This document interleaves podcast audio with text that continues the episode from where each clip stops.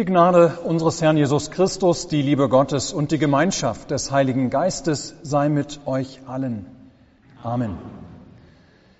Gottes Wort, das dieser Predigt zugrunde liegt, ist die vorhin gehörte alttestamentliche Lesung für diesen Tag aus dem zweiten Buch der Könige. Wir hören daraus noch einmal die Verse aus der Mitte der Erzählung. Da kam Naaman mit Rossen und Wagen und hielt vor der Tür am Hause Elisas. Da sandte Elisa einen Boten zu ihm und ließ ihm sagen, Geh hin und wasche dich siebenmal im Jordan. So wird dir dein Fleisch wieder heil und du wirst rein werden. Da wurde Naaman zornig und zog weg und sprach, ich meinte, er selbst sollte zu mir herauskommen und hertreten und den Namen des Herrn seines Gottes anrufen und seine Hand hin zum Heiligtum erheben und mich so von dem Aussatz befreien. Sind nicht die Flüsse von Damaskus, Abana und Papa besser als alle Wasser in Israel, so dass ich mich in ihnen waschen und rein werden könnte? Und er wandte sich und zog weg im Zorn. Da machten sich seine Diener an ihn heran, redeten mit ihm und sprachen, lieber Vater, wenn dir der Prophet etwas Großes geboten hätte, hättest du es nicht getan? Wie viel mehr, wenn er zu dir sagt, wasche dich, so wirst du rein. Da stieg er ab und tauchte unter im Jordan siebenmal, wie der Mann Gottes geboten hatte. Und sein Fleisch wurde wieder heil, wie das Fleisch eines jungen Knaben, und er wurde rein. Liebe Gemeinde, wir haben die Tradition in unserer Familie, dass wir an jedem Wochenende, in der Regel freitags, ein Movie Night halten. Dafür sammelt sich die Familie vor dem Fernseher, um irgendeinen Film zu schauen bei Pfannkuchen und Popcorn. Nun war es bislang immer so, das hat mit dem Alter unserer Kinder zu tun, dass wir unsere Kinder, wenn die Filme zwischendrin dramatisch wurden oder heikel, dass wir sie immer trösten konnten. Keine Sorge, es kommt, es gibt ein Happy End. Ja, am Ende wird alles gut. So zumindest war die Erfahrung mit den Filmen, die wir bisher geschaut haben. Da saß Freitag vor einer Woche der Schock ziemlich tief, als wir einen Katastrophenfilm dann geguckt haben, bei dem am Ende doch nicht alles gut wurde, bei dem es tatsächlich kein Happy End gab, sondern vielmehr die Hauptcharaktere am Ende starben. Aber es war eine wichtige Lektion, ihr Lieben, denn nicht wahr, tatsächlich gilt, längst nicht alle Geschichten gehen am Ende gut aus. Nicht einmal in den Hollywood-Filmen. Ja, es ist gut, sich daran immer wieder zu erinnern. Die Geschichte, die uns heute als Predigtext aufgegeben ist, die geht zwar gut aus, sie geht letztlich sogar sehr gut aus. Aber das ist alles andere als selbstverständlich. Ja, leicht hätte es zwischendrin auch anders kommen können. Leicht hätte diese Handlung etwas anders verlaufen können mit einem ganz anderen Ergebnis. Wie es zu diesem Happy End kommt und was das mit uns heute zu tun hat, danach lasst uns einmal genauer schauen. Hauptcharakter in der Erzählung ist ein Mann namens Naaman. Er ist ein syrischer Feldhauptmann. Ja, ein ganz großer, ein mächtiger, ein einflussreicher Mensch, stark, einer, der in den höchsten Kreisen verkehrt, ein engster Vertrauter des Königs. Man könnte fast sagen, ein beneidenswerter Mensch wenn es da nicht auch dieses eine Problem gäbe. Naaman war aussätzig. Das heißt, er hatte irgendeine schwere Krankheit, die sich auch an seiner Haut manifestierte. War es Lepra, war es irgendetwas anderes? Wir können das heute nicht mehr genau sagen. Bemerkenswert ist aber, dass dieser Mensch am Ende geheilt wird dass er schließlich Heilung findet, dass es für ihn ein Happy End gibt.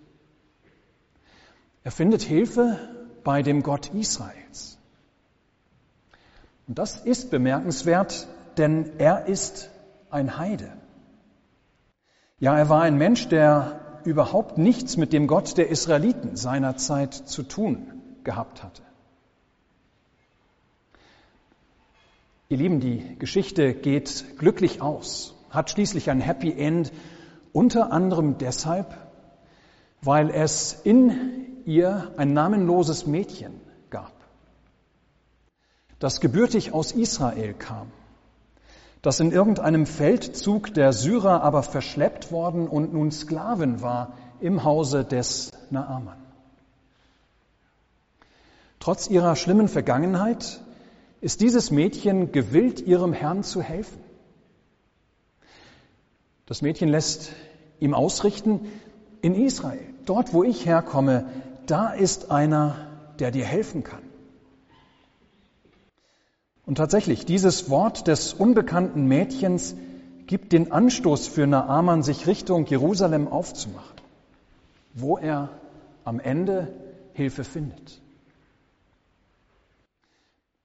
Was wäre nun, wenn das Mädchen bei sich gesprochen hätte, ach was, mein Herr ist ein Heide, da bringt es überhaupt gar nichts, wenn er sich an den Gott meiner Vorfahren, meiner Mütter und Väter wendet. Ja, gehört gar nicht zum auserwählten Volk, da hat das gar keinen Zweck. Ich schicke ihn zu meinem Gott. Doch nein. Obwohl das Volk Israel das von Gott aus allen Völkern auserwählte Volk ist, so ist doch der Gott Israels zugleich der Herr und Retter der Welt. Und er ist Herr und Retter aller Völker und Menschen aller Nationen. Alle Menschen hat Gott geschaffen und will, dass allen Menschen geholfen wird. Dank eines Mädchens, das erkannt hat oder intuitiv wusste, Israel hat kein Monopolanspruch auf Gott. Gott ist der Gott aller Menschen. Ja, dank dieses Mädchens erfährt Naaman von dem einen wahren Gott, bei dem er schließlich Hilfe findet. Wie wunderbar, wenn es uns heute gelingt, zu erkennen und zu tun, was dieses Mädchen damals erkannte und tat. Dass wir uns immer wieder erinnern, auch wir haben keinen Monopolanspruch auf Gott.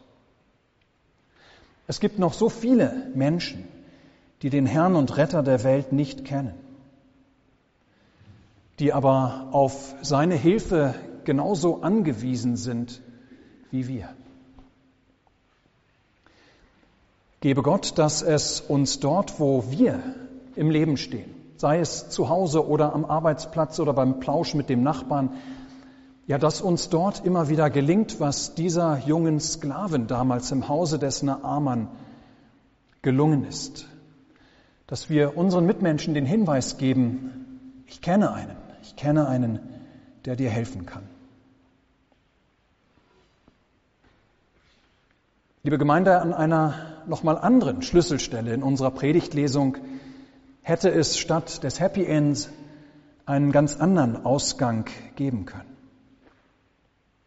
Und zwar, als Naaman dann nach einem Umweg über den Königshof in Jerusalem, das sind nochmal ganz interessante Details, aber für einen anderen Tag, für ein anderes Mal, jedenfalls als Naaman dann schließlich zum Propheten Elisa findet doch er sich dann erst einmal gehörig ärgert über Elisa. Dass er erstmal völlig beleidigt und eingeschnappt, gekränkt wieder wegzieht. Dass er sich also erst einmal nicht einlässt auf das, was dieser Prophet ihm rät. Fast gibt es also kein Happy End für ihn, fast findet Naaman keine Hilfe. Warum? Weil er der Meinung war, dass die Hilfe doch etwas kosten müsste dass das, was der Prophet ihm dort anbot, doch deshalb überhaupt gar keine Hilfe sein konnte. Wir erinnern uns, Naaman hatte viele Geschenke aus Syrien mitgebracht. Richtig viele. Einige Kilogramm Gold, so erfahren wir, und sogar ein paar hundert Kilogramm Silber und dann noch ein paar schicke Feierkleider. Ja, ihr Lieben, das war ein Wahnsinnsvermögen. Und wofür bringt er das mit? Diese Geschenke waren als Bezahlung für die Heilung gedacht, quasi als Gegenleistung. Ja, so lautete einer der Glaubenssätze dieses Naaman, viel Hilfe wird viel Geld kosten. Er erwartete viel. Er erwartete die Heilung von einer an sich unheilbaren Krankheit. Und das würde ganz klar viel kosten. Die Heilung war ihm das aber offensichtlich auch wert. Wer bei diesen Summen an Gold und Silber schluckt, der überlege nur einmal, was Menschen auch heute sich ihre Gesundheit kosten lassen. Ja, was haben Länder wie Deutschland sich zum Beispiel den Kampf gegen die Corona-Pandemie kosten lassen? Was sind Einzelpersonen bereit für ihr Aussehen, für ihre Fitness, für ihre Gesundheit, für ein paar zusätzliche Lebensmonate oder Jahre auszugeben? Was sind sie bereit dafür in Kauf zu nehmen? Als der Prophet Elisa dann aber Naaman überhaupt gar nicht empfängt, ihn nur über seinen Diener zum Jordanfluss schickt, dass er sich dort in dem Fluss siebenmal untertauchen soll, um heil und gesund zu werden, da ist Naaman erst einmal vor den Kopf gestoßen. Von so einer billigen, von so einer einfachen Lösung konnte er sich doch wohl nichts erhoffen. Da wurde ja so gut wie gar nichts von ihm verlangt. Ja, so können wir uns den inneren Dialog dieses Naaman vorstellen. Wie? Das soll es sein? Das soll alles sein? Das soll mir die ersehnte Heilung bringen? Ich soll siebenmal im Jordanfluss untertauchen und dann bin ich geheilt? Das kann ja wohl doch keine Heilung sein, die so billig, die so einfach daherkommt, wo so gut wie gar nichts von mir verlangt wird. Am Ende darf Naaman erkennen, die Gabe Gottes, und sei sie noch so groß, wird nicht für Geld oder für sonst etwas gegeben. Die Gabe Gottes wird nicht für Geld oder für sonst etwas empfangen. Nein, Gottes Gunst kann man sich überhaupt nicht kaufen oder erwerben oder verdienen. Muss man auch nicht. Was der wahre Gott gibt, das schenkt er umsonst. Naaman offenbart noch klar heidnisches Denken. Wenn ich von Gott etwas erwarte, einen Gefallen, dann muss ich ihm im Gegenzug etwas für ihn tun. Und je größer die Gabe, die ich von Gott erwarte oder mir erbitte, desto größer die Gegengabe, desto höher die Kosten für mich. Immer tue ich etwas, damit Gott mir wiederum das Erhoffte tut. Ich gebe ihm etwas in der Erwartung, dass Gott mir dann wiederum das von mir Erhoffte geben wird. Aber er lernt, bei dem wahren, bei dem lebendigen Gott funktioniert es ganz und gar anders. Er ist nicht ein Gott, der sich für bestimmte Dienste bezahlen lässt oder der überhaupt auf eine Gegenleistung aus wäre. Nein, unser Gott ist ein schenkender Gott. Ein Gott, der es mit uns Menschen unendlich gut meint. Wenn wir ihm etwas im Gegenzug schenken, wenn wir ihm dienen, wenn wir ihm opfern, dann nur, weil Gott uns zuerst beschenkt hat. Wenn, dann geben wir aus Dank etwas zurück. Und so ist es bis heute auch in der Kirche, ihr Lieben. Wir spenden etwa für die Gemeinde und für die Kirche nicht, weil wir uns dafür etwas von Gott erhoffen. Nicht, weil wir auf irgendeine Gegenleistung aus sind. Wir legen nicht Geld in die Kollekte, weil wir Gott zu irgendetwas bewegen wollen. Nein, wir spenden und wir legen in die Kollekte aus Dankbarkeit.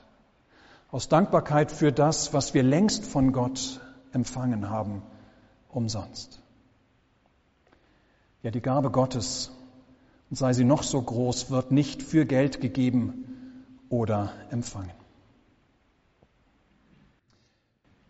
Liebe Gemeinde, noch ein Punkt, wo es in dieser Geschichte des Naaman droht, ohne Happy End auszugehen.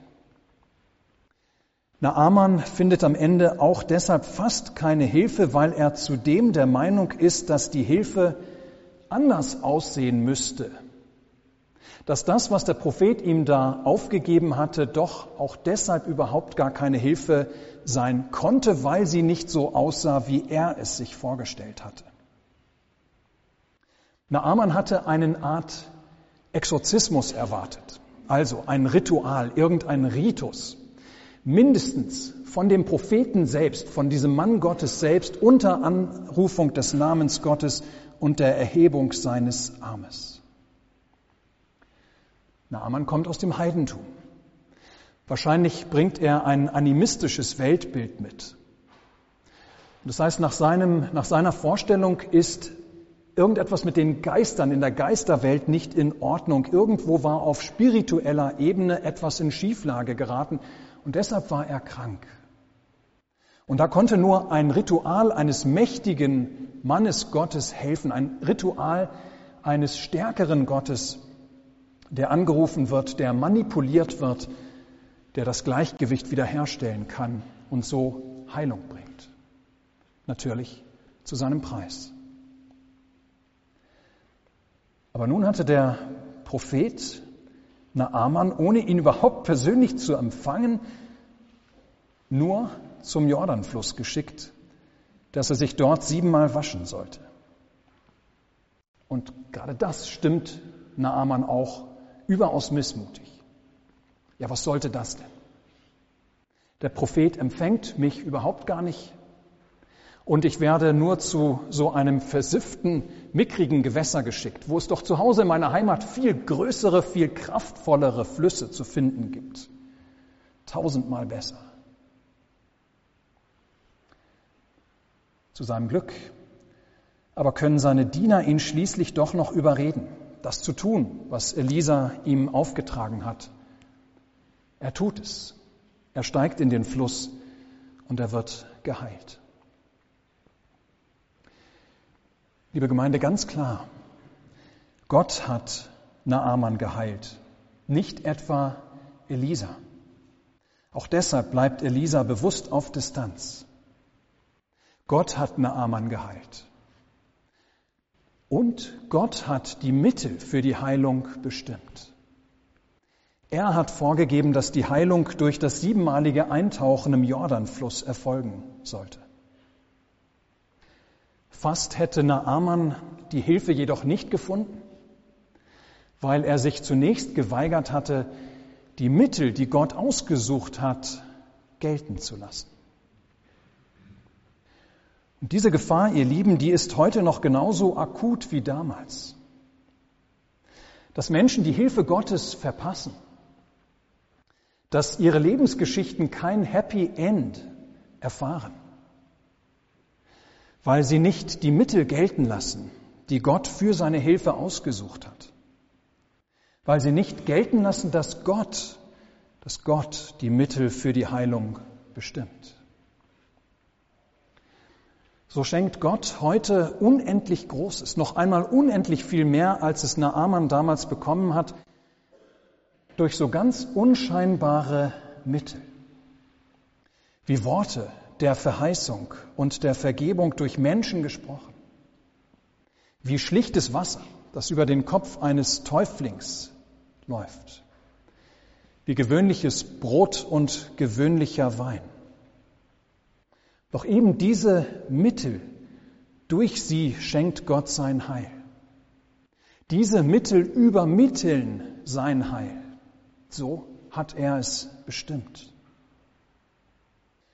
Gut, gut, wenn wir wie Naaman damals Mitmenschen haben, wie die Diener des Naaman damals. Das sind für uns vielleicht unsere Eltern, unsere Partner, unsere Kinder, unsere Kollegen, die uns aufhelfen, wenn wir zweifeln. Dass sie zu uns sprechen, vertraue doch dem Wort Gottes. Komm doch mit, lass dich taufen.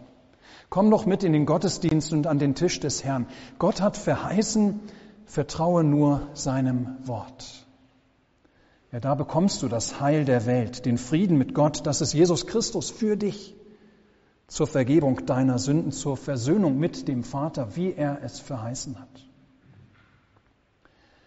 Und schön, wenn wir selbst für andere solche werden, wie die Diener des Naaman. Und wir unsere Brüder und Schwestern immer wieder ermutigen. Großes, Großes wird nicht allein in spektakulären Wundern und Zeichen geschenkt, sondern Gott schenkt unendlich Großes auch durch unscheinbare Mittel. So hat er es versprochen. Vertraue nur seinem Wort. Komme mit dorthin, wo Gott verheißen hat, sein Heil zu schenken. Wie schön, liebe Gemeinde. Am Ende kommt der Syrer Naaman zum Glauben an den einen wahren Gott. Seine Heilung lässt ihn erkennen, dass es nur einen einzigen gibt und geben kann, der hilft, der Gott Israels. Naaman zieht zurück in sein Land in Frieden, geheilt und heil. Möge Gott es schenken, dass auch wir immer wieder neu diesen Frieden finden und in diesem Frieden unsere Straßen ziehen, dass wir immer wieder diesen Frieden finden dort, wo Gott ihn heute austeilt. Seit 2000 Jahren in Jesus Christus, seinem Sohn. Den hat er, als die Zeit erfüllt war, in die Welt gesandt, damit nun tatsächlich alle Welt, alle Menschen auf Erden wissen sollen, in diesem ist das Heil des lebendigen Gottes zu finden. Dieser ist für die Sünde der Welt in die Welt gekommen. Dieser ist der Heiland, der dich reinwäscht von allen deinen Gebrechen durch sein Blut, dir Leben und Seligkeit schenkt. Und das alles ganz und gar für dich umsonst. Amen. Der Gott der Hoffnung aber erfülle euch mit aller Freude und Frieden im Glauben, dass ihr immer reicher werdet an Hoffnung durch die Kraft des Heiligen Geistes. Amen.